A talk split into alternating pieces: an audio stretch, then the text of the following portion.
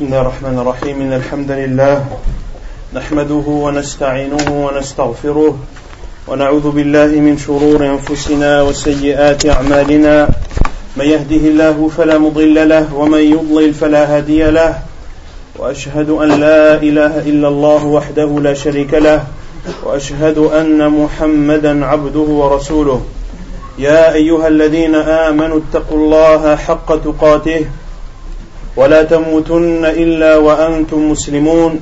يا أيها الناس اتقوا ربكم الذي خلقكم من نفس واحدة وخلق منها زوجها وبث منهما رجالا كثيرا ونساء. واتقوا الله الذي تساءلون به والأرحام. إن الله كان عليكم رقيبا. يا أيها الذين آمنوا اتقوا الله وقولوا قولا سديدا. يصلح لكم أعمالكم.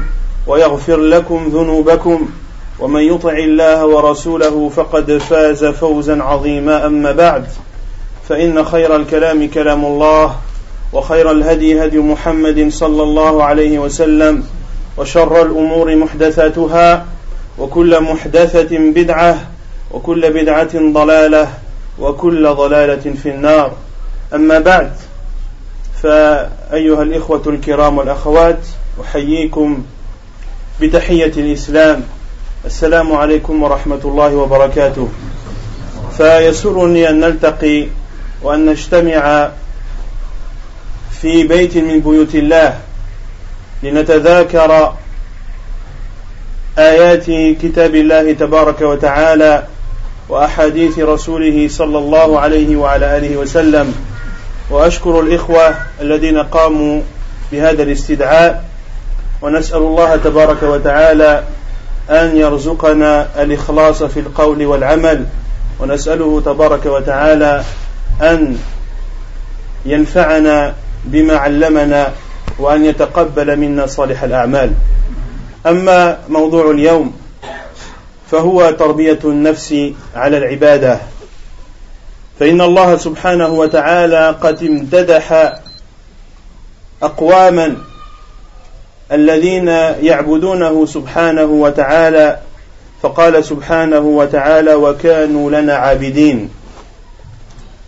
فمن عباد الله تبارك وتعالى من يعبدونه بإخلاص بإخلاص وكمال تام وهؤلاء العابدين صبروا على عبادة الله لأن عبادة الله عز وجل تتطلب صبرا وعلى العابد لله عز وجل أن يتصبر في مشقة العبادة لأنها ليست أمرا هيئا لأن الجنة ثمنها ليس رخيصا. Donc, je remercie les frères qui m'ont invité dans cette mosquée afin de se rappeler et de s'entraider et de se conseiller mutuellement dans le livre d'Allah subhanahu wa ta'ala ainsi que dans la sunna de son prophète sallallahu alayhi wa ala alihi wa sallam. Et nous demandons à Allah azza de nous accorder la sincérité dans les actes et dans les paroles et que ces actes et ces paroles pieuses soient acceptés auprès d'Allah subhanahu wa ta'ala. C'est donc un plaisir pour moi d'être parmi vous dans une des mosquées d'Allah subhanahu wa ta'ala les endroits les plus aimés chez Allah subhanahu wa ta'ala, comme l'a dit le professeur sallam, les endroits les plus aimés chez Allah sont les mosquées et les plus détestés sont les marchés. Le sujet d'aujourd'hui porte sur l'éducation que doit avoir le musulman vis-à-vis de l'adoration d'Allah subhanahu wa ta'ala.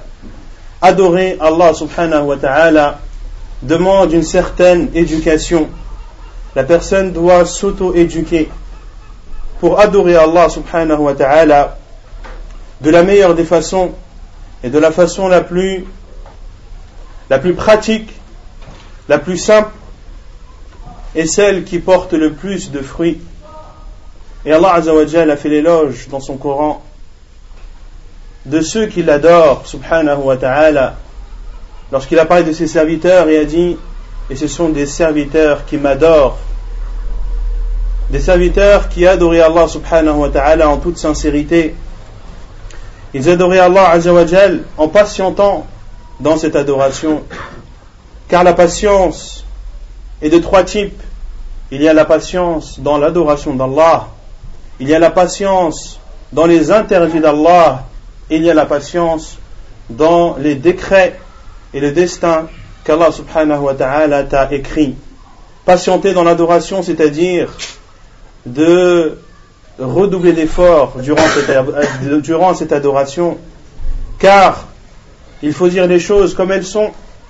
L'adoration d'Allah subhanahu wa ta'ala demande de l'effort et elle est facile pour celui à qui Allah l'a facilité, mais pour d'autres l'adoration est éprouvante et demande de faire beaucoup d'efforts, de même que la patience dans les péchés.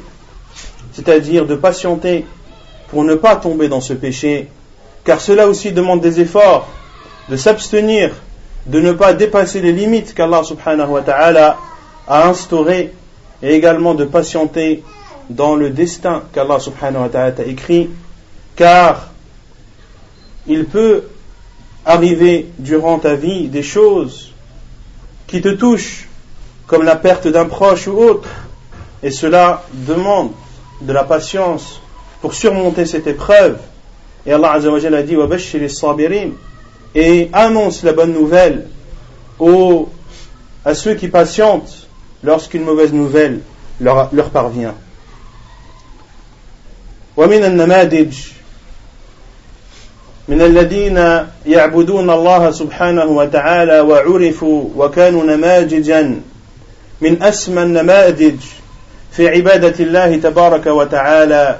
نذكر على سبيل المثال مريم عليها السلام.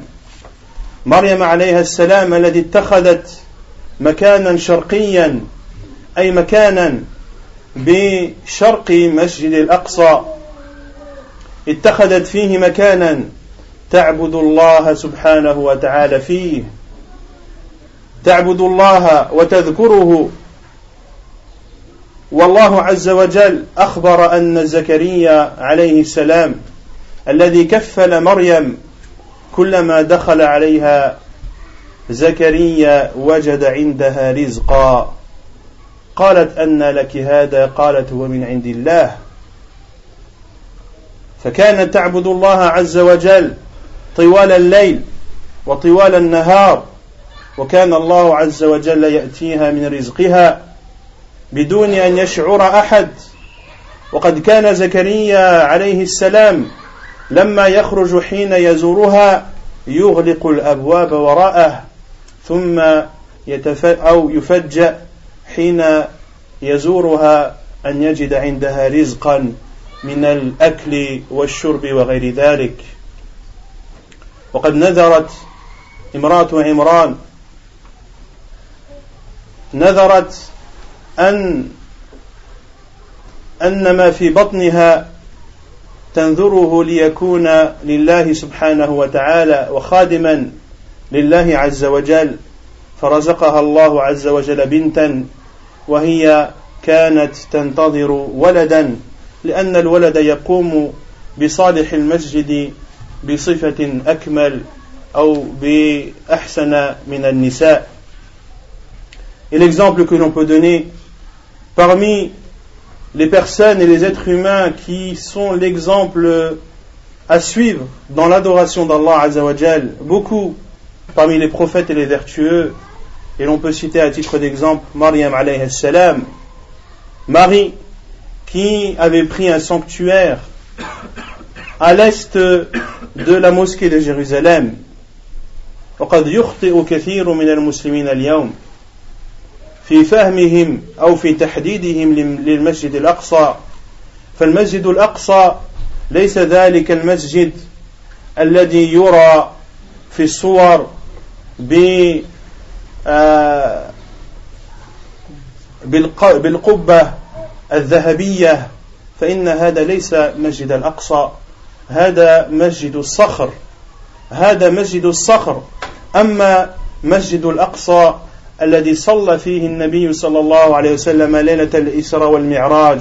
وأما بجميع الأنبياء والمرسلين فإن هذا المسجد بجوار مسجد الصخر وليس مسجد الصخر بالذات. Et beaucoup se trompent quant à la mosquée de Jérusalem. Beaucoup pensent que c'est cette mosquée au dôme doré qui est représentée ou est photographiée de façon importante au point que les gens ont cru que c'était la mosquée de Jérusalem. Or, ce n'est pas celle-ci, la mosquée de Jérusalem. Cette mosquée est appelée Masjid al-Sakhr, la mosquée de Jérusalem, dans laquelle a prié le prophète sallallahu alayhi wa sallam, et dans laquelle il a présidé la prière, et derrière lui l'ensemble des envoyés et des prophètes. C'est une mosquée qui est juste à côté, à proximité de Masjid al-Sakhr, mais ce n'est pas cette mosquée au dôme en or. ثم العبادة لا بد لها من علم فإذا أردت أن تعبد الله عز وجل حق عبادته فلا بد أن تتعلم لأن الله عز وجل لا يعبد إلا بما شرع. فلا ينبغي لأي أحد أن يعبد الله عز وجل بطريقة يستحسنها هو بدون أن يكون فيه شرع إما آية في كتاب الله أو حديث من رسول الله صلى الله عليه وسلم أو أثرا min ashabi Rasulillahi alayhi salatu wassalam. Et cette adoration demande de la science. Pour adorer Allah Azzawajal comme il se doit, tu dois apprendre, car nul n'a le droit d'adorer Allah Azzawajal comme il le veut, c'est-à-dire comme cette personne le veut, comme cette personne juge bon. Tu ne dois adorer Allah Azzawajal que de la façon qu'Allah Azzawajal a légiféré ou qu'a légiféré son prophète sallallahu alayhi wa ala alihi wa sallam. Ou bien, comme l'ont décrit ou comme l'ont rapporté ses compagnons الله تعالى عنهم ولذلك كان من أخشى الناس وأتقى الناس لله عز العلماء كما قال تعالى إنما يخشى الله من عباده العلماء Et c'est pour cela que les savants de l'islam sont les plus pieux, sont ceux qui craignent le plus Allah subhanahu wa ta'ala. Pourquoi Car ce sont eux qui connaissent le mieux la religion d'Allah. Ce sont eux qui connaissent le mieux la législation d'Allah subhanahu wa ta'ala.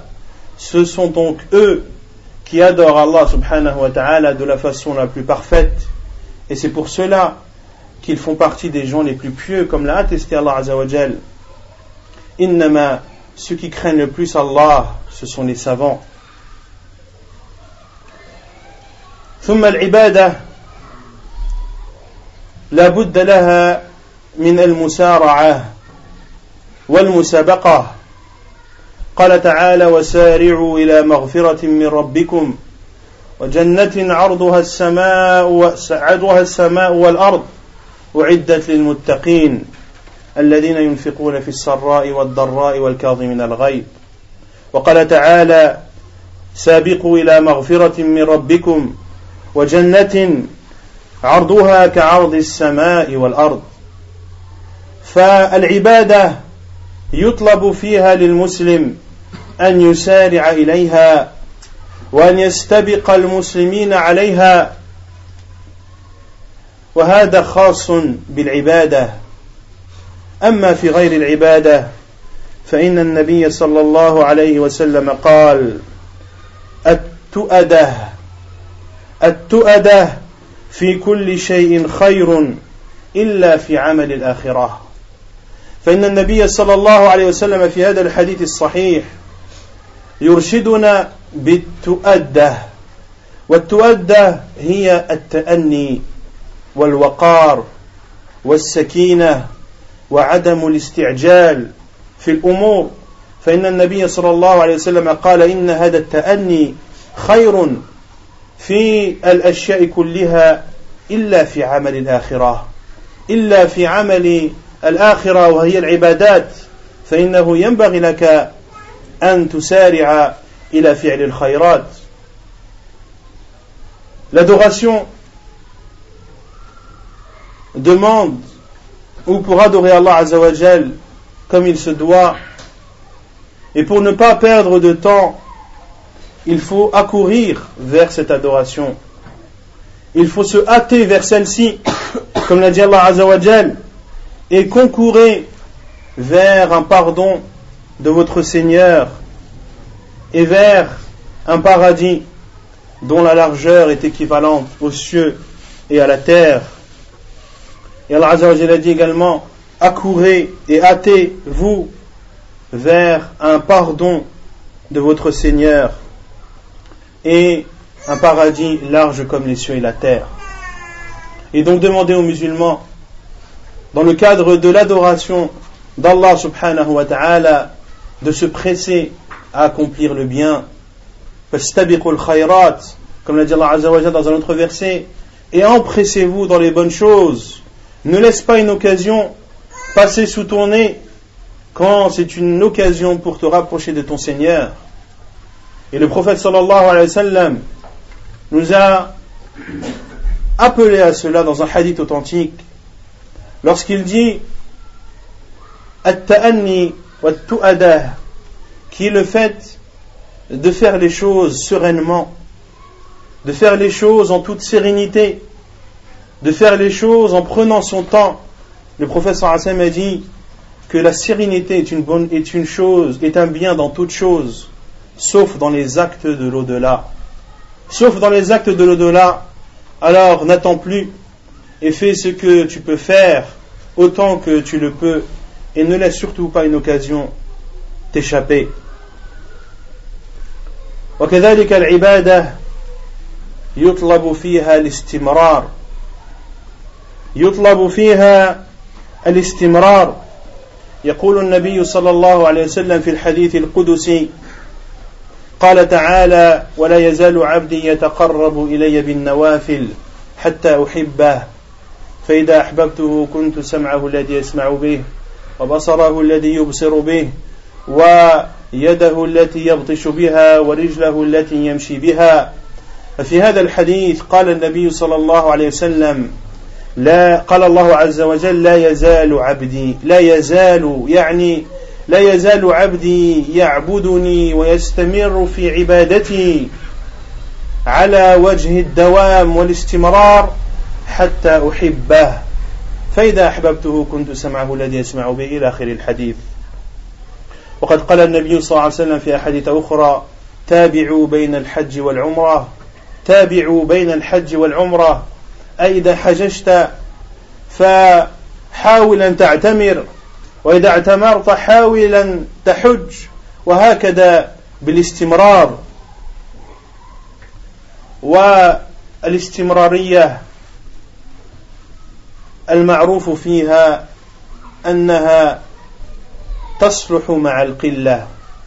فالعمل القليل الدائم خير من من العمل الكثير المنقطع. خير من العمل الكثير المنقطع. وقد سئل النبي صلى الله عليه وسلم أي الأعمال أحب إلى الله؟ فقال أدومها وإن قل. أدومها وإن قل. Et l'adoration d'Allah Azzawajal demande aussi une continuité, d'avoir une adoration qui continue, qui est régulière. Allah le prophète sallallahu a dit, Allah subhanahu wa ta'ala a dit, mon serviteur ne cesse de m'adorer jusqu'à ce que je l'aime. Et dans ce hadith, on comprend aussi qu'Allah dit lorsque mon serviteur ne cesse de m'adorer. C'est-à-dire qu'il m'adore de façon continuelle, de façon régulière. Il ne m'adore pas pendant le mois du ramadan et me délaisse durant les autres mois. Il ne m'adore pas le vendredi ou le week-end. Il ne m'adore pas le reste de la semaine. Non. Le serviteur ne cesse de m'adorer de façon régulière jusqu'à ce que je l'aime. Et lorsque je l'aime, je serai l'ouïe par laquelle il entend, la vue par laquelle il voit, la main par laquelle il prend, le pied par laquelle il marche. C'est-à-dire que celui qu'Allah aime, il préservera sa vue et facilitera à ce serviteur de ne voir que les choses licites. Il sera l'ouïe par laquelle il entend, par laquelle Allah sera lui par laquelle il entend, c'est-à-dire le serviteur, c'est-à-dire qu'Allah te facilitera à entendre ce qui est licite et à t'éloigner d'écouter des choses interdites. Il te facilitera également de faire avec tes mains des choses licites et de te rendre en marchant vers des lieux qui sont licites. Et dans l'adoration, la meilleure des adorations est celle qui est continuelle et régulière, même si elle est en petite quantité. Le prophète sallallahu alayhi wa sallam a été questionné parmi les actes, lesquels sont les meilleurs Le prophète sallallahu alayhi wa sallam a dit les plus réguliers, même s'ils sont en petite quantité.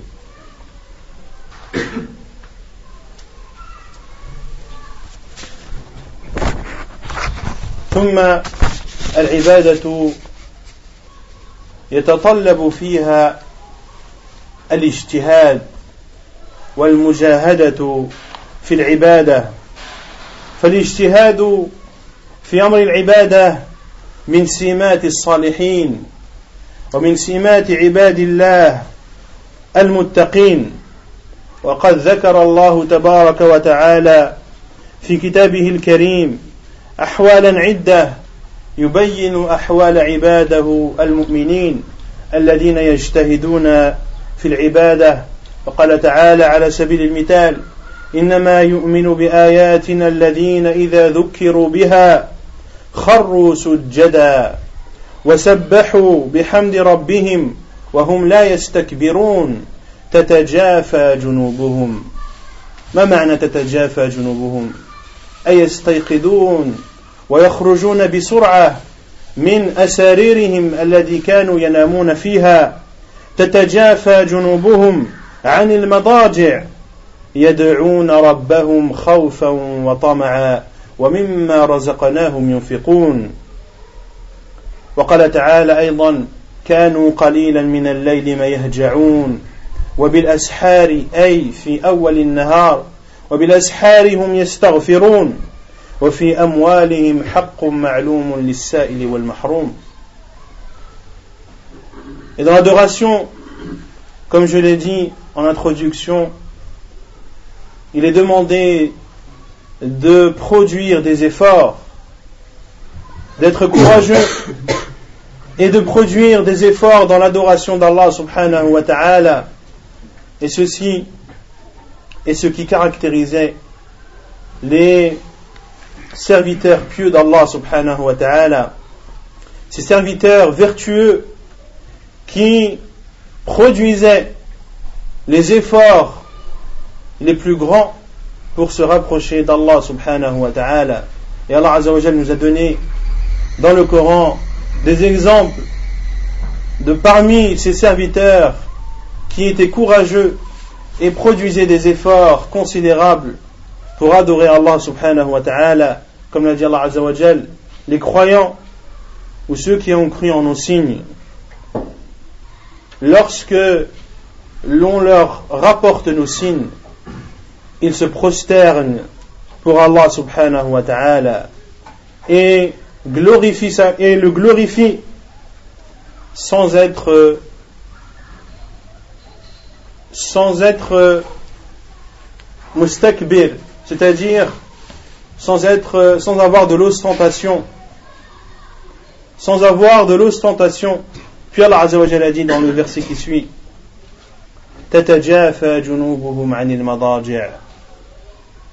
Ils s'arrachent de leur lit.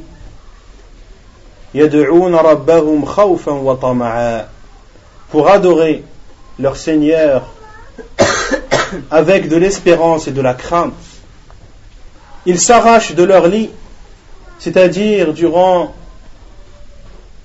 les heures de la nuit dont le sommeil est délicieux, Le sommeil de la nuit est un sommeil très délicieux. Et pour se lever de son lit en plein milieu de la nuit, cela demande des efforts.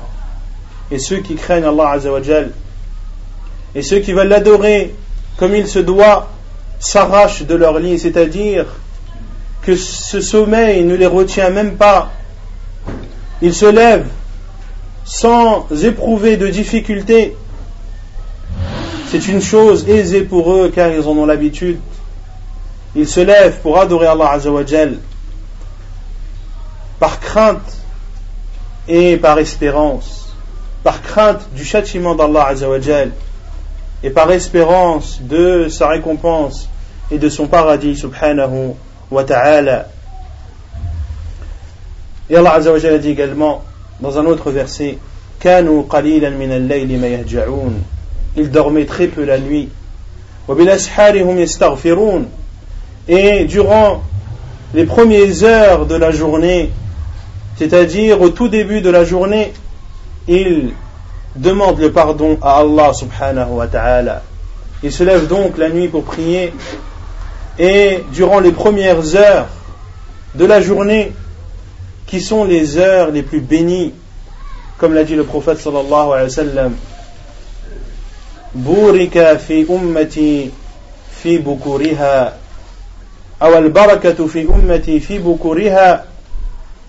la baraka, la bénédiction d'Allah Azawajal pour cette communauté se trouve dans les premières heures de la journée. Et celui qui veut essayer, qu'il essaye, et il verra les fruits. Il verra les fruits du fait de se lever le matin tôt et de faire ce que tu as à faire, que ce soit lire du Coran, que ce soit apprendre la science, ou que ce soit même pour travailler et pour commercer, les premières heures de la journée sont les heures les plus bénies. Celui qui commerce le matin, ce n'est pas comme celui qui commerce le soir. Celui qui apprend le matin, ce n'est pas comme celui qui apprend le soir. Et les serviteurs pieux d'Allah Azzawajal prient la nuit et profitent en plus des premières heures de la journée. والذي ينظر في حال السلف الصالح فإنه يتعجب لهم. يتعجب من حرصهم ومن اجتهادهم في عبادة الله تبارك وتعالى. فإن النبي صلى الله عليه وسلم سأل أصحابه مرة فقال من أصبح منكم اليوم صائما؟ فقال أبو بكر رضي الله عنه أنا. وأبو بكر رضي الله عنه لم يقل هذا تفاخرا وتكابرا وإنما أجاب بسؤال النبي صلى الله عليه وسلم ولولا السؤال من النبي صلى الله عليه وسلم لما أجاب أبو بكر لأنه كان معروفا بتواضعه رضي الله تعالى عنه. فقال أنا ثم قال النبي صلى الله عليه وسلم من منكم اليوم تابع جنازة؟ فقال أبو بكر أنا. ثم قال صلى الله عليه وسلم من منكم أطعم اليوم مسكينا؟ فقال أبو بكر أنا. ثم قال النبي صلى الله عليه وسلم من منكم عاد مريضا اليوم؟ فقال أبو بكر أنا. فقال رسول الله صلى الله عليه وسلم ما اجتمعنا في امرئ illa dakhal jannah Et celui qui regarde le comportement de nos pieux prédécesseurs et les efforts qu'ils donnaient dans l'adoration d'Allah Azzawajal, il n'en finirait pas d'être étonné. Le professeur a posé une série de questions à ses compagnons et leur a dit Qui aujourd'hui jeune? Abu Bakr anhu a répondu Moi ou envoyé d'Allah Et Abu Bakr anhu n'a pas répondu par ostentation. Il en est exemple, anhu, mais il s'est contenté de répondre à la question du prophète sallallahu alayhi wa, alayhi wa sallam. Et si cette question n'avait pas été posée, il n'aurait pas dit de telles paroles devant l'ensemble des compagnons. Puis le prophète sallallahu alayhi wa sallam a dit qui aujourd'hui a suivi un cortège funèbre? Abu Bakr a dit moi. Puis le prophète sallallahu a dit qui parmi vous a nourri un pauvre aujourd'hui? Abu Bakr a dit moi ou envoyé d'Allah. Puis le prophète sallallahu a dit qui parmi vous a visité un malade aujourd'hui? Abu Bakr a dit moi ou envoyé d'Allah. Puis le professeur Hassan a dit lorsque toutes ces choses sont réunies chez une personne, il entrera au paradis. Et dans une autre version, lorsque tous ces actes, toutes ces adorations sont réunies chez une personne le même jour, il entrera au paradis. ولذلك كان أبو بكر رضي الله عنه ممن يدعون من أبواب الجنة الثمانية رضي الله عنه et c'est pour cela qu'Abu Bakr fera partie des gens qui seront appelés par les huit portes du paradis. Vous savez que les portes du paradis sont au nombre de huit. Chacune, ou par chacune de ces portes entreront les gens qui auront accompli certaines adorations. Il y aura la porte du jeûne, appelée Arwayan. Il y a la porte de l'aumône. Il y a aussi la porte de l'obéissance aux parents comme l'a dit le professeur sallam الوالد أوسط أبواب الجنة أي طاعة الوالدين وبر الوالدين فإنه جعل له لعظمته وأهميته جعل له بابا في الجنة Et Abu Bakr anhu, qui est le numéro 2 de l'islam, la meilleure des créatures après le prophète sallallahu alayhi wa, alayhi wa sallam, la meilleure des, de cette communauté, après le prophète sallallahu alayhi wa sallam et Abu Bakr, et il sera appelé par les huit portes du paradis. وقد كان السلف يجتهدون في العبادة ومنهم حماد بن سلمة رضي الله عنه كما أخبر عنه الإمام عبد الرحمن بن مهدي قال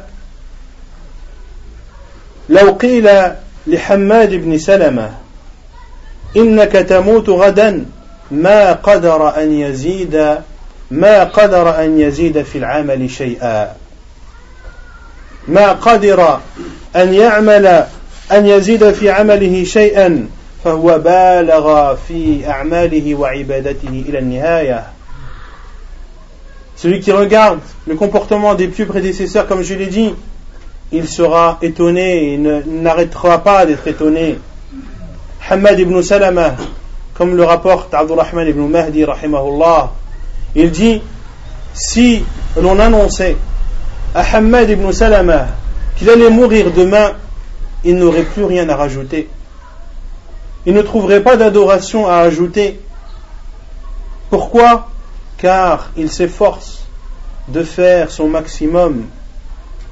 Il s'efforce de faire son maximum au point que même si on lui a annoncé que demain il allait mourir, et une personne à qui l'on annonce qu'il va mourir demain, il va faire tout son possible pour multiplier ses, adorations à Allah subhanahu wa ta'ala et essayer de récolter le plus de bonnes actions avant de mourir. Eh bien, Hamad ibn Salama n'aurait pas trouvé car il fait déjà tout ce qu'il peut.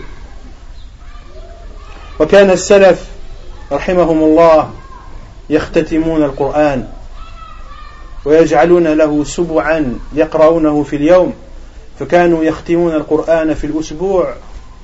بل وقد كان وهذا أقصى شيء كانوا يختمون القرآن كل ثلاثة أيام.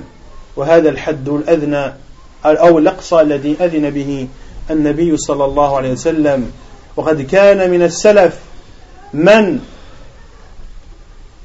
يقوم الليل رضي الله عنهم ومن شدة القيام يرفع رجليه على الجدار ليعود الدم إلى جسده Et les salafs consacraient une partie du Coran qu'ils devaient lire et beaucoup consacraient un septième du Coran qu'ils devaient lire dans la journée.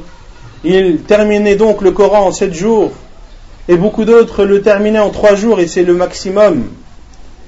Et parmi les pieux prédécesseurs, qui priaient beaucoup la nuit, et le matin,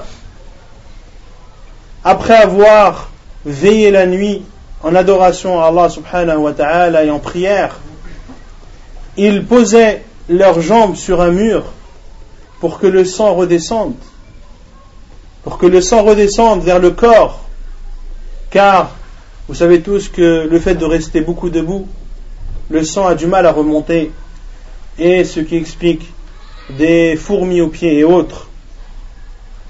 Les salafs, donc, radiallahu anhum, s'efforçaient d'adorer Allah azawajal en prière, en jeûne, en aumône, en lecture du Coran, en rappel d'Allah Azzawajal, en aidant ceux qui sont en difficulté, en visitant les malades, et même parmi eux, ruser avec leurs femmes, comme les femmes rusent avec leurs enfants. Certains rusaient avec leurs femmes. Lorsqu'ils dormaient, ils faisaient exprès de dormir. Et une fois persuadés que leur femme était parti et, que son sommeil était profond, ils se levaient tout doucement et allaient prier, prier la nuit pour Allah subhanahu wa ta'ala et revenir sans que leur femme ne se doute de quoi que ce soit. Ainsi étaient les pieux prédécesseurs. Comme l'a dit l'auteur, comme l'a dit le poète, fatashabbahu illam takunu mithlahum inna tashabbuha bil kirami falahu et ressemblez-leur si vous n'êtes pas comme eux car de ressembler aux vertueux est une bonne chose ou est une félicité. ثم أمرا مهما كذلك بالنسبة للعبادة أن يحذر المسلم من الإملال أن يمل في العبادة. فليس المقصود بالمداومة على العبادة التشدد فيها. فليس المقصود من المداومة التشدد فيها لأن التشدد يؤدي إلى التأمل وإلى الملل والعياذ بالله. وقد يؤدي هذا بالمسلم إلى أن يترك العبادة بالكلية. فالعبادة لابد أن تكون اقتصادية. وما معنى الاقتصاد في العبادة؟ الاقتصاد في العبادة أولا أنك لا تتنزل عن الواجبات.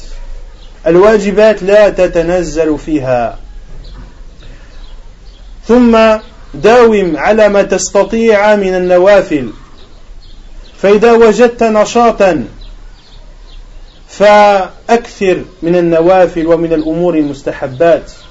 وإذا وجدت ضعفا فأقصر عن هذه الأمور المستحبات. لكن إياك أن تتنزل عن الواجبات. Il faut prendre garde à la lassitude dans l'adoration. Car la régularité dans l'adoration et d'adorer Allah Azzawajal de façon régulière ne signifie pas d'abuser dans l'adoration et de faire plus que ce, plus que, ce que tu peux faire, de peur d'être lassé.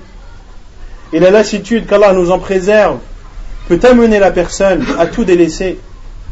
Combien de personnes ont écouté un cours, une conférence, une exhortation qui a fait en sorte que leur foi augmente et qui les a encouragés et les a motivés à adorer Allah Azzawajal mais ils n'ont pas su canaliser leur motivation.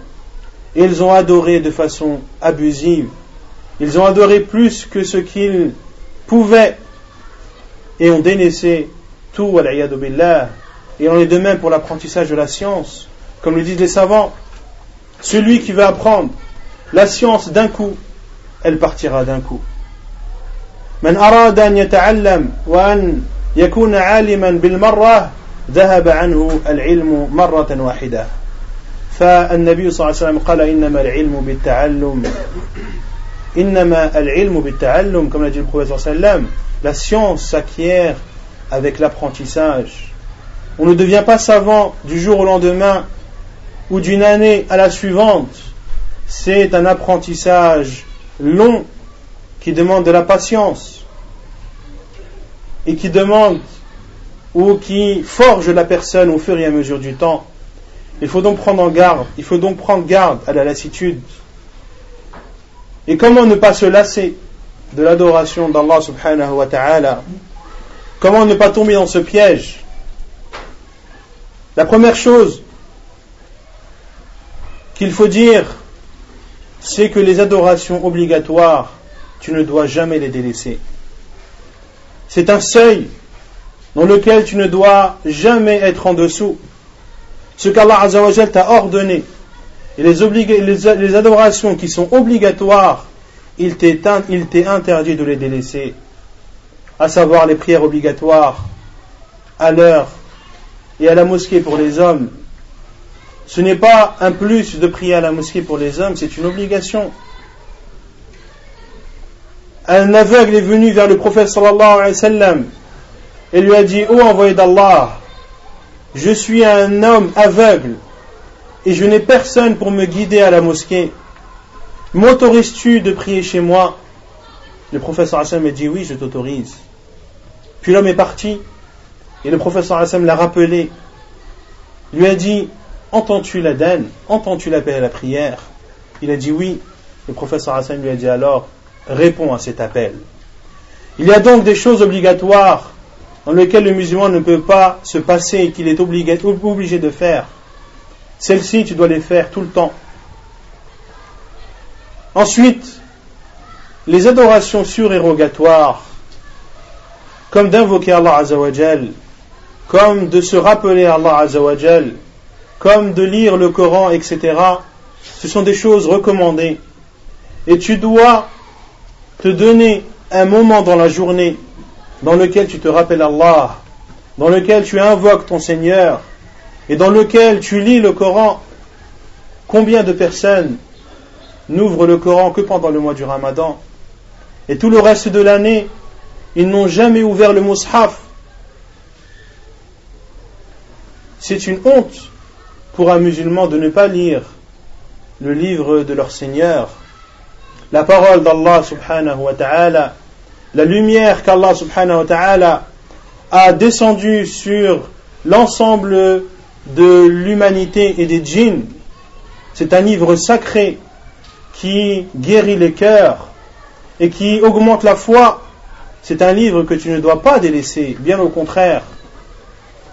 Les choses donc surérogatoires, tu dois les faire de façon mesurée.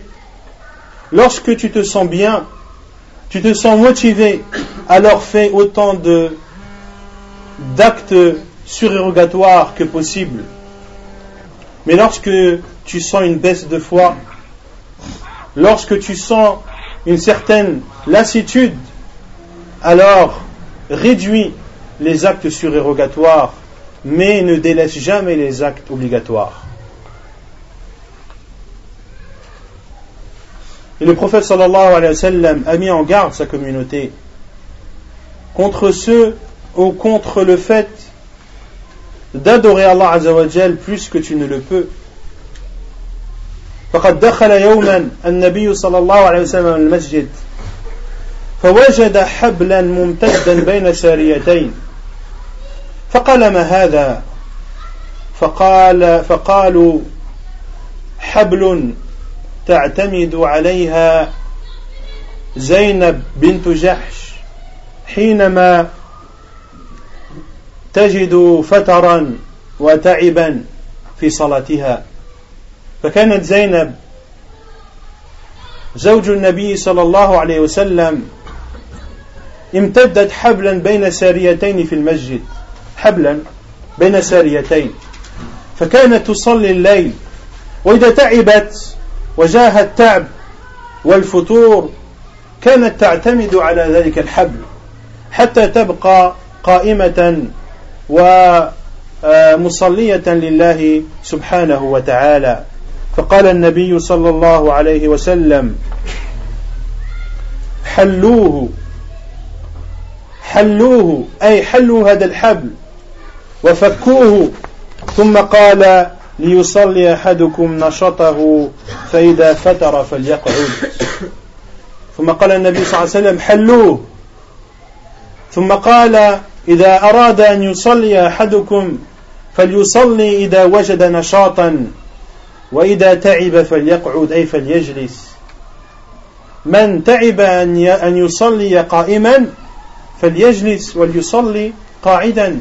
كما قال صلى الله عليه وسلم صل قائما فإن لم تستطع فقاعدا فإن لم تستطع فعلى جنب Le prophète sallallahu alayhi wa sallam est rentré à la mosquée et a vu une corde tendue entre deux poteaux.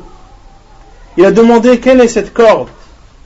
Ils ont dit c'est la corde sur laquelle se repose Zaynab bint Jahsh, la femme du prophète sallallahu alayhi wa sallam. Elle se repose sur cette corde lorsqu'elle prie la nuit et qu'elle est prise de fatigue. Elle se reposait sur cette corde pour rester debout et prier Allah subhanahu wa ta'ala. Puis le prophète sallallahu a dit défaites cette corde. Lorsque vous priez, priez selon vos possibilités, selon votre motivation, et celui qui est fatigué, qu'il s'assied. Celui qui est fatigué, qu'il s'assied. Ça ne sert à rien d'adorer Allah Azzawajal et de te forcer à adorer Allah Azzawajal plus que tu n'en as la possibilité. وكذلك قال النبي صلى الله عليه وسلم لعمرو بن العاص رضي الله عنه وقد أخبر النبي صلى الله عليه وسلم أن عمرا كان يصوم النهار متتابعا وكان يقوم الليل كله فسأله النبي صلى الله عليه وسلم فأقر بذلك عمرو بن العاص قال نعم يا رسول الله إني أقوم الليل كله وأصوم النهار وأتتابع أي أصوم ال ال يوما بعد يوم. فقال له النبي صلى الله عليه وسلم فإنك إذا فعلت ذلك هجمت عينك ونفهت نفسك ثم قال له النبي صلى الله عليه وسلم إن لنفسك حقا وإن لأهلك حقا وأعطي لكل حق لكل ذي حق حقه. ثم قال له النبي صلى الله عليه وسلم أفطر صم وأفطر وصلي ونم. Abdullah ibn Amr al-As, le prophète sallallahu alayhi wa sallam, a été informé qu'il priait toute la nuit et qu'il jeûnait les jours consécutifs, le professeur sallam lui a demandé si cela était vrai, et Amr ibn al-As, Abdullah a dit oui, envoyé d'Allah, cela est vrai. Et le professeur sallam lui a dit, c'est-à-dire que si tu continues ainsi, tu vas fatiguer tes yeux. Tu vas fatiguer tes yeux le fait d'éveiller toute la nuit, de rester éveillé toute la nuit, va porter atteinte à tes yeux.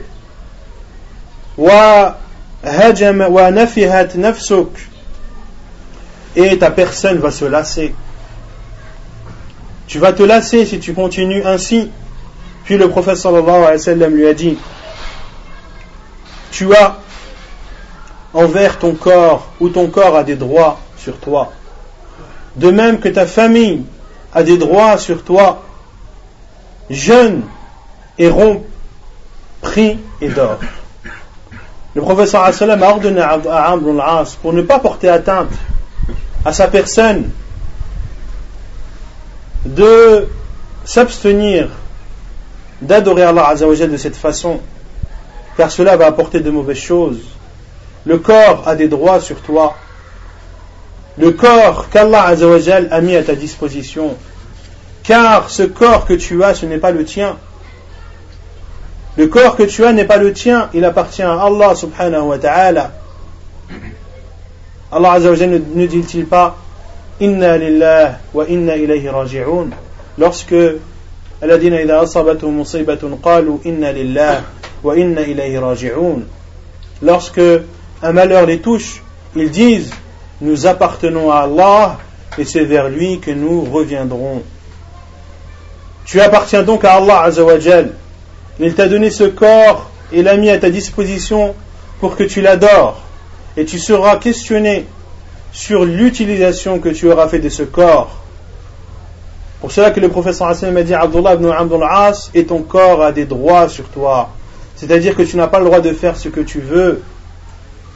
Si tu continues à prier toute la nuit, tes yeux vont se fatiguer et tu vas être lassé. Et ta famille a des droits sur toi. Le fait de, prier toute la nuit, cela signifie que tu ne dors pas avec ta femme.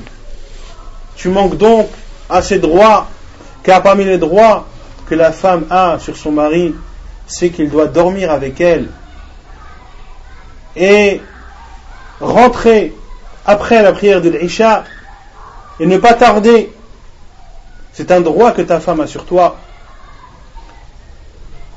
Et le professeur Hassan lui a dit jeûne et rompe, c'est-à-dire romps ton jeûne. Prie et dors. Fais les deux. Repose-toi et adore Allah Azzawajal selon ta capacité physique. ثم أمرا مهما كذلك في العبادة وهو الاستدراك على ما فات فإن العبادة فيها استدراك أي من فاته عبادة يجوز له أن يقضيها وأن يستدركها. فإن النبي صلى الله عليه وسلم قال من نام عن حزبه من الليل أو عن شيء منه فقرأ فقرأ فيما بين صلاة الفجر وصلاة الظهر كتب له كأنما قرأه من الليل. وكان النبي صلى الله عليه وسلم إذا فاته صلاة الليل كان يصلي بالنهار اثني عشر ركعة Et l'adoration peut être rattrapée. Comme l'a dit le prophète sallallahu alayhi wa sallam, celui qui a raté une prière de nuit qu'il avait l'habitude de faire et qu'il l'a pris entre ou qu'il a pris entre la prière de l'Fajr et la prière de Dor, il lui sera écrit comme s'il l'avait accompli, c'est-à-dire la nuit.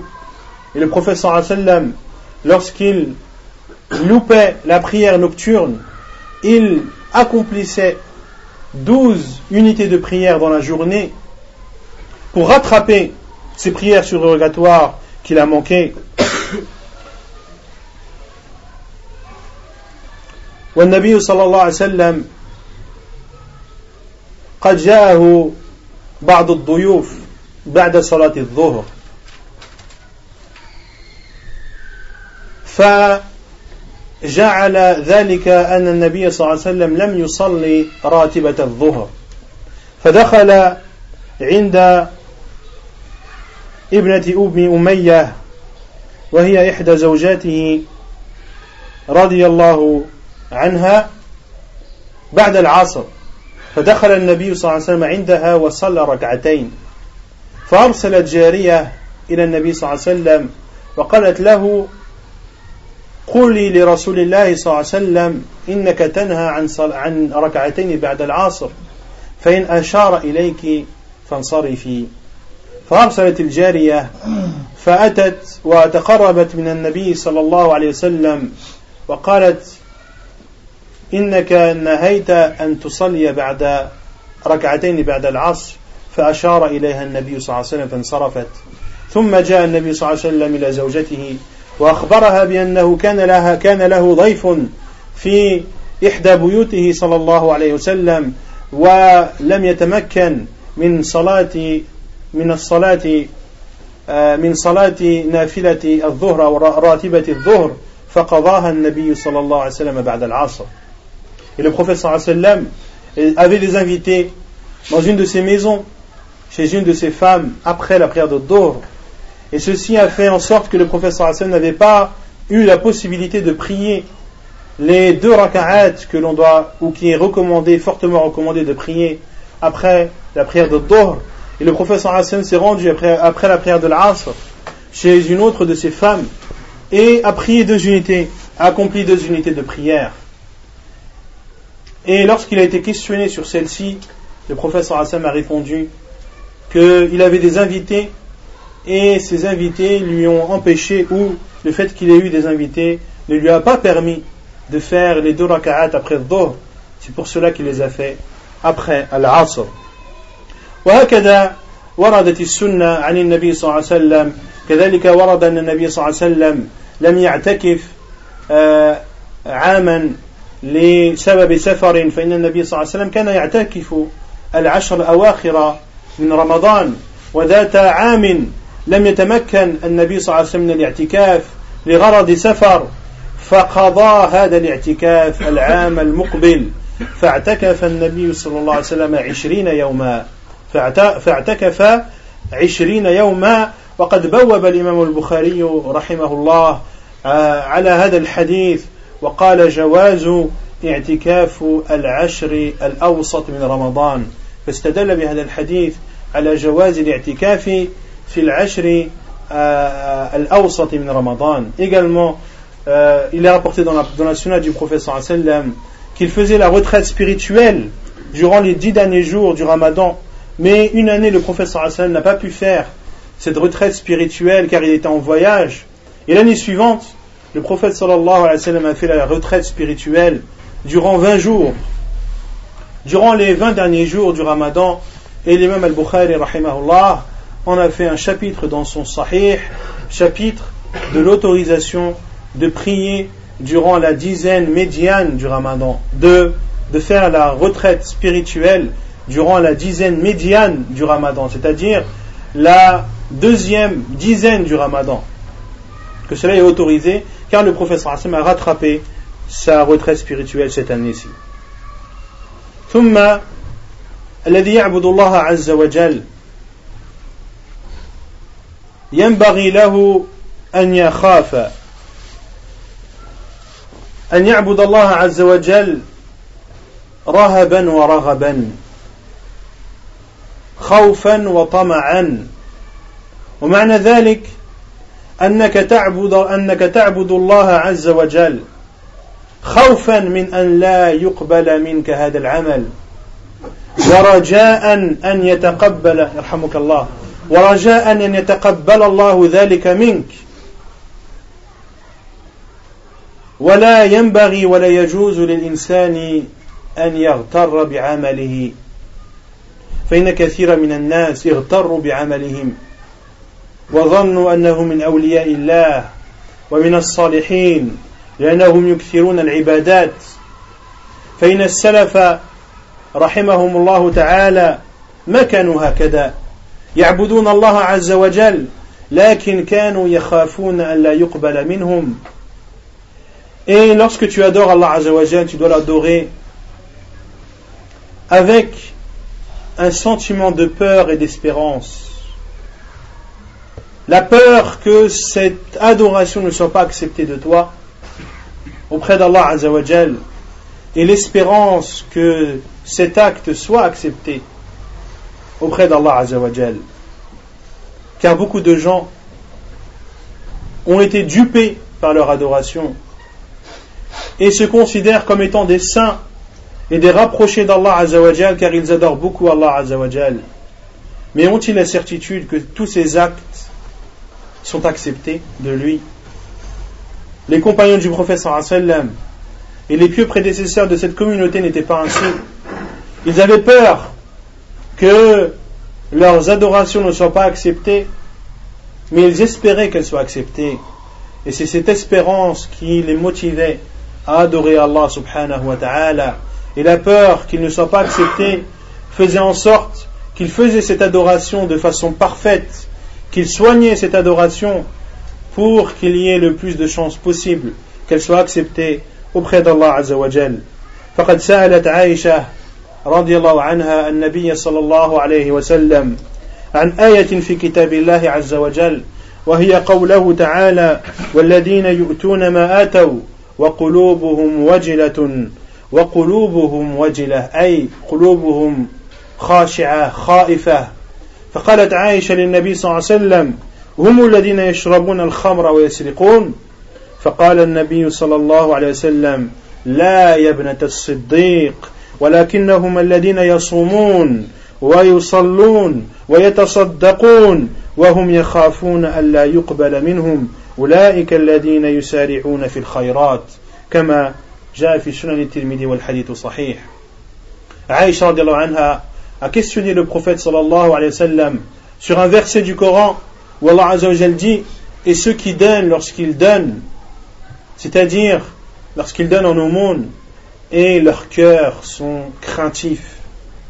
Ils donnent en étant peureux en ayant peur. Et Aïcha a dit ou a posé la question au wa sallam ces personnes sont-ils celles qui boivent de l'alcool et qui volent? Et le professeur Hassan lui a dit non, non, ô toi la fille du véridique, Yabnat al-Siddiq, mais ce sont des personnes, ou ce sont ceux qui jeûnent, qui prient, qui donnent en aumône, mais qui ont peur que cela ne soit pas accepté d'eux. Ce sont ceux-là, ceux qui accourent vers les biens ce sont ceux-là, c'est-à-dire ceux qui adorent Allah Azzawajal, en ayant cette, crainte, ce sont eux qui accourent vers les bonnes actions et c'est ceux-ci qui les motivent. وقد جاءت النصوص الكثيرة عن أصحاب رسول الله صلى الله عليه وسلم ومن أشهرها قول أبي الدرداء رضي الله عنه فقال إن لئن لأن أستيقن أن الله عز وجل تقبل مني صلاة واحدا أحب إلي من الدنيا وما فيها. ألم تسمعوا إلى قول الله تعالى إنما يتقبل الله من المتقين؟ Abu Darda anhu a dit Si j'étais sûr qu'Allah Azzawajal avait accepté de moi une seule prière, cela me serait, serait plus préférable à mes yeux que toute la terre et ce qu'elle contient. N'avez-vous pas lu la parole d'Allah Azzawajal? Allah n'accepte que des pieux Allah n'accepte que des pieux. Et si Abu Darda anhu avait eu la certitude qu'une seule de ses prières serait acceptée, cela voudrait dire qu'il était pieux et que l'ensemble de ses actes également seraient acceptés. فلا يغترن المسلم بكثرة صلاته وكثرة صيامه وكثرة صدقاته وخصوصا الصلاة والذين يكثرون من الصلاة وغراتهم هذه الصلاة وهذه الكثرة فظنوا أنفسهم من أولياء الله ومن الصالحين. وقد قال النبي صلى الله عليه وسلم يكتب أو يصلي أحدكم ولا يكتب من صلاته إلا نصفها ربعها ثلثها خمسها سدسها سبعها. فإن النبي صلى الله عليه وسلم في هذا الحديث قال وينصرف وقد كتبت له من من صلاته نصفها فأقصى شيء بدأ به النبي صلى الله عليه وسلم هو النصف. لم يقل أكملها قال نصفها ثم ربعها ثم ثلثها ثم ثم ثلثها ثم ربعها ثم خمسها إلى سبعها. Il ne faut donc pas être la victime d'une certaine ostentation ou de sa prétention à beaucoup adorer Allah Azzawajal, à beaucoup prier, à beaucoup jeûner, à beaucoup donner en aumône et se considérer comme étant un saint et un pieux qui n'a plus peur de l'enfer et qui a son ticket d'office, le ticket d'entrée au paradis, le musulman ne doit pas tomber dans ce piège. Et s'il y avait un hadith à, citer sur ce sujet, il y a le hadith du prophète sallam lorsqu'il dit lorsque l'un d'entre vous prie, il n'est compté de sa prière que la moitié, que le tiers, que le quart, que le cinquième, que le sixième, que le septième. Dans ce hadith, le professeur Hashem a dit ou a donné la part la plus grande d'acceptation d'une prière qui est de la moitié.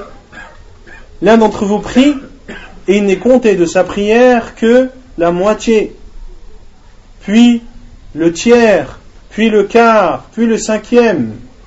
Le professeur Hashem veut nous dire dans ce hadith qu'on ne doit pas avoir la certitude que notre prière est acceptée on doit espérer qu'elle soit acceptée auprès d'Allah Azzawajal, mais en aucun cas en avoir la certitude.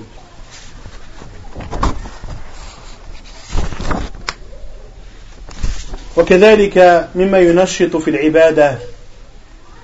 أن يقرأ المسلم ما ينشطه من آيات كتاب الله ومن أحاديث رسول الله صلى الله عليه وسلم التي تحدث عن أجر العابدين. فإن هذا أمر يشجع النفس والأجور تتحمس أو الذي يعرف أجر عبادته عبادته فإن هذا يحمسه ويجعله يرغب في تلك العبادة une chose importante dans l'adoration d'Allah Azzawajal et ce qui motive à adorer Allah subhanahu wa ta'ala c'est de lire les versets et les hadiths du prophète sallam qui nous parlent des récompenses des différentes adorations car lorsque tu connais la récompense de tel ou tel acte cela te motive la récompense motive l'être humain. Si tu veux que quelqu'un travaille bien pour toi, donne-lui un bon salaire. Si tu veux que quelqu'un euh, fasse quelque chose pour toi, donne-lui ou promets-lui quelque chose de valorisant. Et tu verras qu'il n'hésitera pas une seule seconde à te rendre ce service.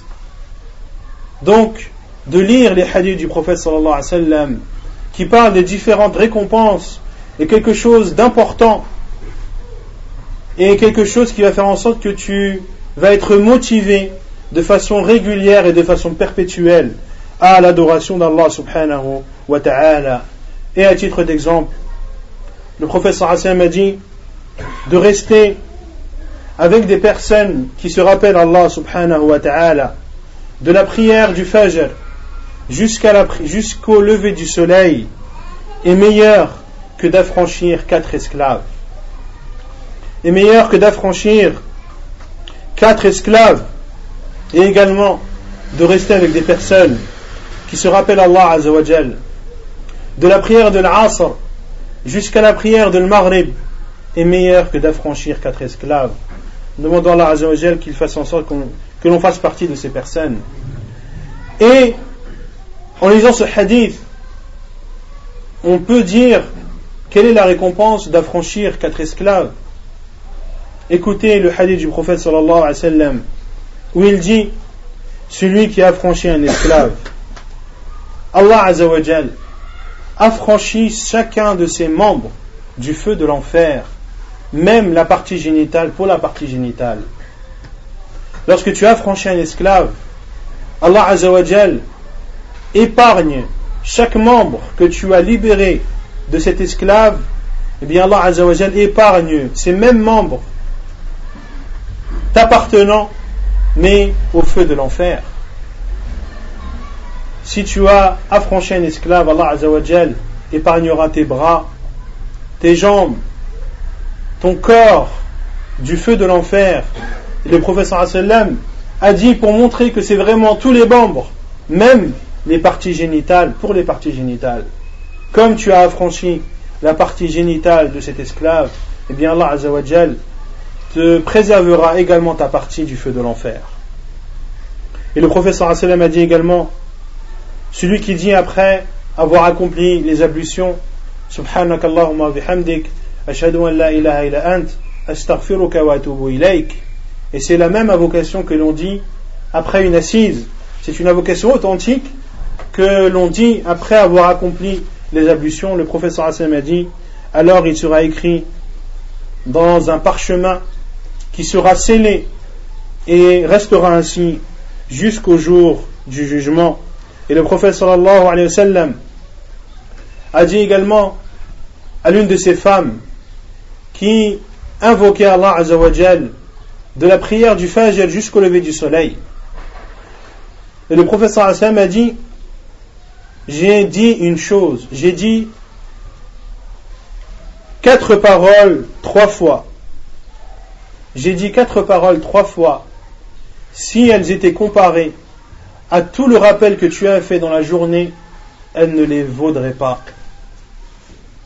Si elles étaient comparées, les quatre paroles que j'ai dit trois fois serait meilleur que tout ce que tu as dit toute la journée. Puis le professeur Hassan a dit de dire Subhanallah wa Subhanallah wa bihamdi, adada wa rida. De le dire trois fois est plus valorisant et plus méritoire que d'invoquer Allah Azzawajal du lever du soleil, de la prière du Fajr jusqu'au lever du soleil. Et le professeur Hassan a dit en parlant du Coran celui où une peau qui réunit le Coran est interdite à l'enfer. Allah l'interdit à l'enfer. Le Hassan a dit une peau qui rassemble le Coran. Qu'est-ce que cela veut dire? C'est-à-dire que celui qui connaît le Coran par cœur, et le Coran est dans sa poitrine, c'est-à-dire il est dans sa peau, eh bien Allah interdira l'enfer à ce corps et à cette peau. Et le prophète sallam également a dit en parlant du Coran que le Coran viendra le jour du jugement et dira à Allah subhanahu wa ta'ala ou Allah habille-le c'est-à-dire de celui qui connaît le Coran de la couronne de la bonté. Puis Allah Azzawajal lui donnera la couronne de la bonté. Puis le, Coran dira accorde-lui le bijou de la bonté. Allah Azzawajal donnera le bijou de la bonté. Puis le Coran dira Oh Allah, sois satisfait de lui. Et Allah subhanahu wa ta'ala sera satisfait de lui. Puis Allah Azzawajal dira Iqra warqa li, c'est-à-dire le Coran que tu connais. Et chaque verset qu'il lira, ce sera une bonne action en plus à son compte. Et beaucoup d'autres hadiths du prophète sallallahu alayhi wa sallam, comme le hadith de Takbiratul Ihram.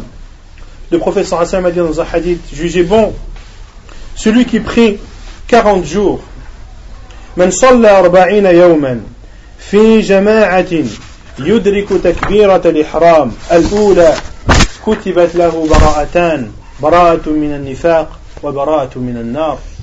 professeur Sam a dit celui qui prie 40 jours dans la mosquée en groupe sans que le premier takbir sans rater le premier takbir de l'imam il lui sera écrit où il bénéficiera de deux il sera exempté de deux choses il sera exempté du feu de l'enfer et il sera exempté du châtiment de la tombe.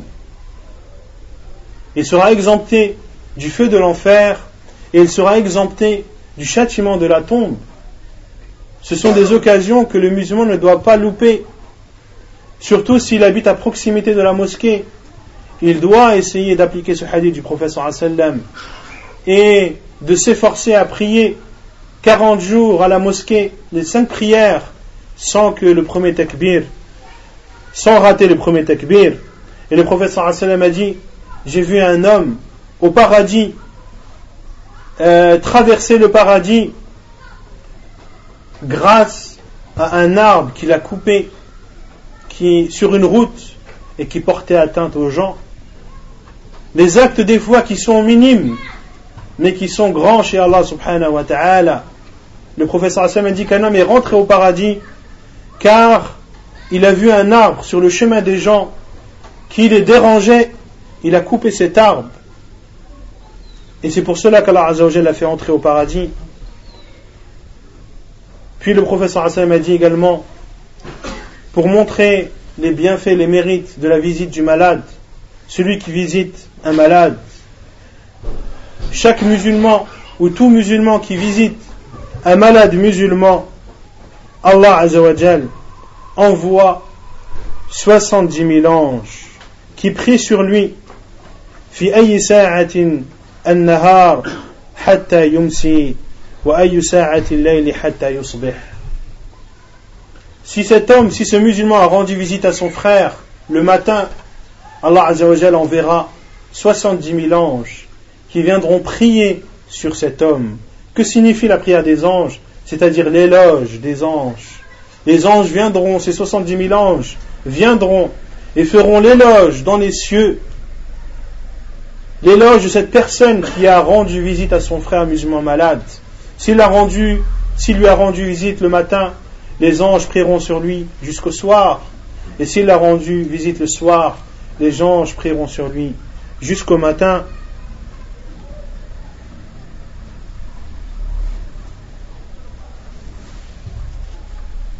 Et d'autres hadiths du prophète sallallahu alayhi wa sallam qui sont nombreux et qui montrent les mérites des différentes adorations, comme de prier à la mosquée, de se rendre. Le wa sallam a dit qu'il y a dans chaque pas dix hasanat, et celui qui sera à la mosquée et qui attend l'autre prière, il sera considéré comme étant en prière jusqu'à l'autre prière. Et la récompense des dix hasanat pour chaque pas qu'il aura accompli valent à la fois pour son trajet aller, mais également pour son trajet retour. Il faut donc lire ces hadiths du prophète sallallahu alayhi wa sallam qui nous parlent et qui nous montrent les récompenses des différentes adorations. Ceci nous motive et nous donne la force d'accomplir ces différentes adorations. Et je vous conseille de lire le livre Riyad al-Salihin et en particulier Kitab al-Fada'il, le livre des mérites. Dans euh, Riyad al-Salihin, il y a un livre appelé le livre des mérites où l'imam al-Nawawi a cité, a rapporté les différents hadiths qui montrent les mérites des différentes adorations.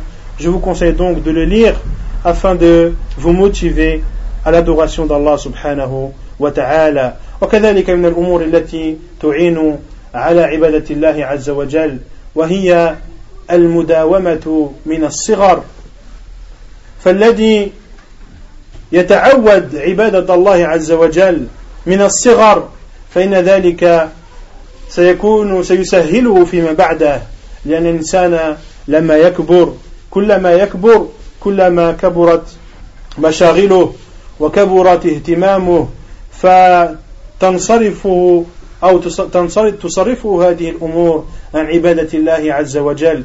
ولذلك نرى أن كثيرا من الناس أو بالخصوص من الذين بلغوا من الكبر عتيا فلما تجدهم مثلا يأتون مبكرين إلى الصلاة وتتحقق فيهم ترى أن ذلك عادة لهم منذ الصغر فينبغي للمسلم حتى لا تشق عليه العبادة ويداوم عليها أن, يتعو أن, يتعو أن يتعودها من الصغر Également, ce qui aide à être régulier dans l'adoration, la, dans c'est de commencer depuis le plus jeune âge. De conseiller et d'apprendre à nos enfants comment adorer Allah subhanahu wa ta'ala, de les habituer à venir à la mosquée d'accomplir les prières à la mosquée, car celui qui est habitué à faire une chose dès son, dès son plus jeune âge, ce sera une chose qui sera aisée, ce sera un automatisme pour lui lorsqu'il grandira, car plus la personne grandit et plus ses responsabilités grandissent et plus ses problèmes grandissent, et ceci fait en sorte qu'il, s'il n'était pas habitué à adorer Allah depuis son plus jeune âge, cela deviendra difficile pour lui. Il faut donc éduquer nos enfants et leur inculquer l'adoration d'Allah subhanahu wa ta'ala, leur inculquer les différents rappels, adhkar, que doit dire la personne durant la journée, de lui apprendre ce qu'il doit dire lorsqu'il entre chez lui, lorsqu'il sort, de lui apprendre les invocations à dire avant de manger et après, euh, après avoir fini de manger, lorsqu'il rentre dans les toilettes, lorsqu'il sort, lorsqu'il dort et lorsqu'il se réveille, d'apprendre cela à nos enfants dès leur plus jeune âge car ce sera un automatisme et tu faciliteras tes enfants par la suite à adorer Allah Azzawajal de façon régulière. وأختم بذلك بذكر أنه لا بد من تخصيص يوم أو من تخصيص وقت في اليوم يتفرغ فيه المسلم لعبادة الله عز وجل من قراءة للقرآن وذكر ودعاء وغير ذلك من أمور العبادة فإن هذا لا بد منه. ومهما كثر الشغل الإنسان مهما كثرت شواغله فإنه لا ينبغي له أن يسمح في وقت في يومه يدعو الله عز وجل فيه ويستغفره ويقرأ كتاب الله عز وجل. فإن العلماء هكذا كانوا وعلى رأسهم شيخ الإسلام ابن تيمية رحمه الله تعالى فكان عالما كبيرا. ولذلك لقب بشيخ الإسلام وكان مجاهدا وسجن عدة مرات وكان يأمر بالمعروف وينهى عن المنكر وكان يذهب إلى الأسواق ويأمر فيه بالمعروف وينهى فيه, وينهى فيه عن المنكر فكانت له مشاغل كثيرة وكثيرة جدا لكن ذلك لم يمنعه من أن يختص في يومه وقتا يدعو الله عز وجل فيه. كما ذكر تلميذه ابن القيم رحمه الله فقد رأى شيخه شيخ الإسلام يدعو الله عز وجل من صلاة الفجر إلى طلوع الشمس ثم لما ذكر الله عز وجل التفت إلى تلميذه وقال هذه غدوتي إذا لم أتغدى ضعفت قوتي Une chose importante, c'est de consacrer un moment dans la journée où tu te rappelles Allah subhanahu wa ta'ala, où tu l'invoques et dans lequel tu récites le Coran. Et c'est un moment que tu dois te consacrer et pour le prix d'aucune chose tu ne dois céder. Quelles que soient tes occupations, quelles que soient tes responsabilités, que tu sois père de famille ou chef d'entreprise ou autre, et que tes journées sont pleines du matin au soir, tu dois te consacrer un moment dans la journée, en dehors des adorations obligatoires, dans lesquelles tu te rappelles Allah subhanahu wa ta'ala. Et le fait de dire que je suis trop occupé, je n'ai pas le temps n'est pas une excuse. Le fait de dire j'apprends la science, je préfère apprendre la science du matin au soir, je n'ai pas le temps de consacrer un moment où je me rappelle Allah Azzawajal et où je lis le Coran et autres, et où je l'invoque, cela est une erreur. Et si tu es occupé, tu n'es pas plus occupé que Cheikh l'Islam ibn Taymiyyah rahimahullah, ce grand savant éminent de l'islam, qui a été appelé le cheikh de l'islam. Lorsqu'il parlait dans une science, tu avais l'impression que c'était le savant le plus érudit dans cette science, quelle que soit cette science, que ce soit la science du tafsir, la science du hadith, la science du fiqh, la science de la, langue arabe, euh, al-balara, quelle que soit la science dans laquelle s'exprimait Cheikh Hussein Taymiyah, il était érudit dans celle-ci. Et c'était un savant qui combattait dans le sentier d'Allah. Il a combattu les Tatars. Il a été emprisonné maintes et maintes fois et même mort en prison. Il ordonnait le bien, interdisait le mal. Il allait dans les marchés avec ses élèves, ordonnait le bien et interdisait le mal. C'était un savant extrêmement occupé. Mais cela ne l'empêchait pas de consacrer un moment dans sa journée dans lequel il invoquait Allah Azzawajal, dans lequel il faisait le dhikr et il lisait le Coran, comme l'en a informé son élève Ibn al-Qayyim. J'ai vu mon cheikh après la prière du Fajr et jusqu'au lever du soleil se rappeler Allah subhanahu wa ta'ala, l'invoquer, lire le Coran et lorsqu'il a terminé, il s'est dirigé vers moi, il s'est tourné vers moi et m'a dit c'est ma nourriture.